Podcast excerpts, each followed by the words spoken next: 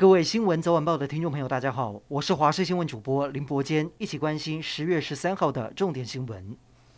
今天国内没有本土确诊，但是有四例的境外移入，其中三例是突破性感染。另外，今天还有一百三十六万剂的自购 AZ 疫苗到货。指挥中心也公布最大规模的第十二轮疫苗接种时程，同时开打三种疫苗：BNT、莫德纳以及 AZ，分为两阶段来接种，预计最多要打四百四十万人。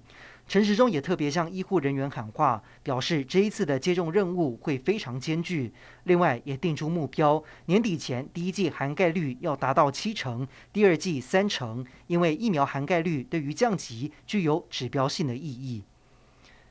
由于台湾疫情逐渐趋缓，加上离岛的疫苗接种第一剂覆盖率都突破八成，因此从明天开始，包括金门、澎湖、连江县都暂停机场。港埠及渔船入境快筛，未来防疫工作将调整为早期发现、诊断与框列，减少重症个案发生，并且以社区防治为主要方向。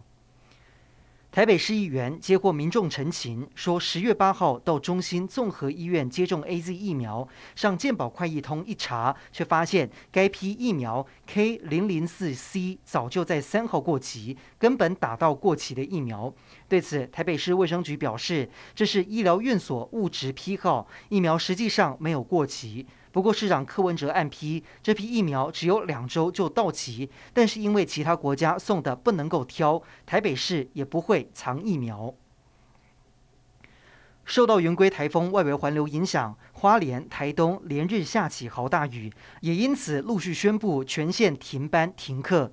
只是台东一直到下午一点半才决定，让不少家长都说根本来不及安排。至于花莲部分乡镇，因为大雨出现土石流，县府紧急撤离危险地区的居民。而瑞安公路昨天在十四公里处发现坍方，没想到今天在三公里处又有边坡坍塌，路基全被掏空，土石向下坍落，现场十分惊人。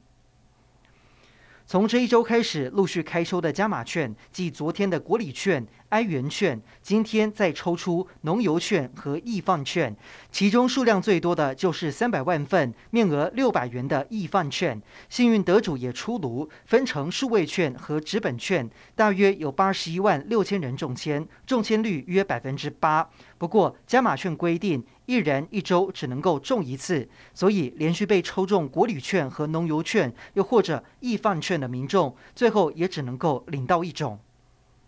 检举达人累积高额检举奖金引起争议。台中有一名检举达人，长期利用行车记录器，一年检举上千件的乱丢烟蒂案件，获得环保局高达五十万的检举奖金，这相当于上班族四万元的月薪。为了避免滥用检举奖金制度，台中市环保局修正调降检举金，像是乱丢烟蒂，从原本的三百六十元降到一半，只剩下一百八十元。以上就是这一节的新闻内容，感谢您的收听，我们再会。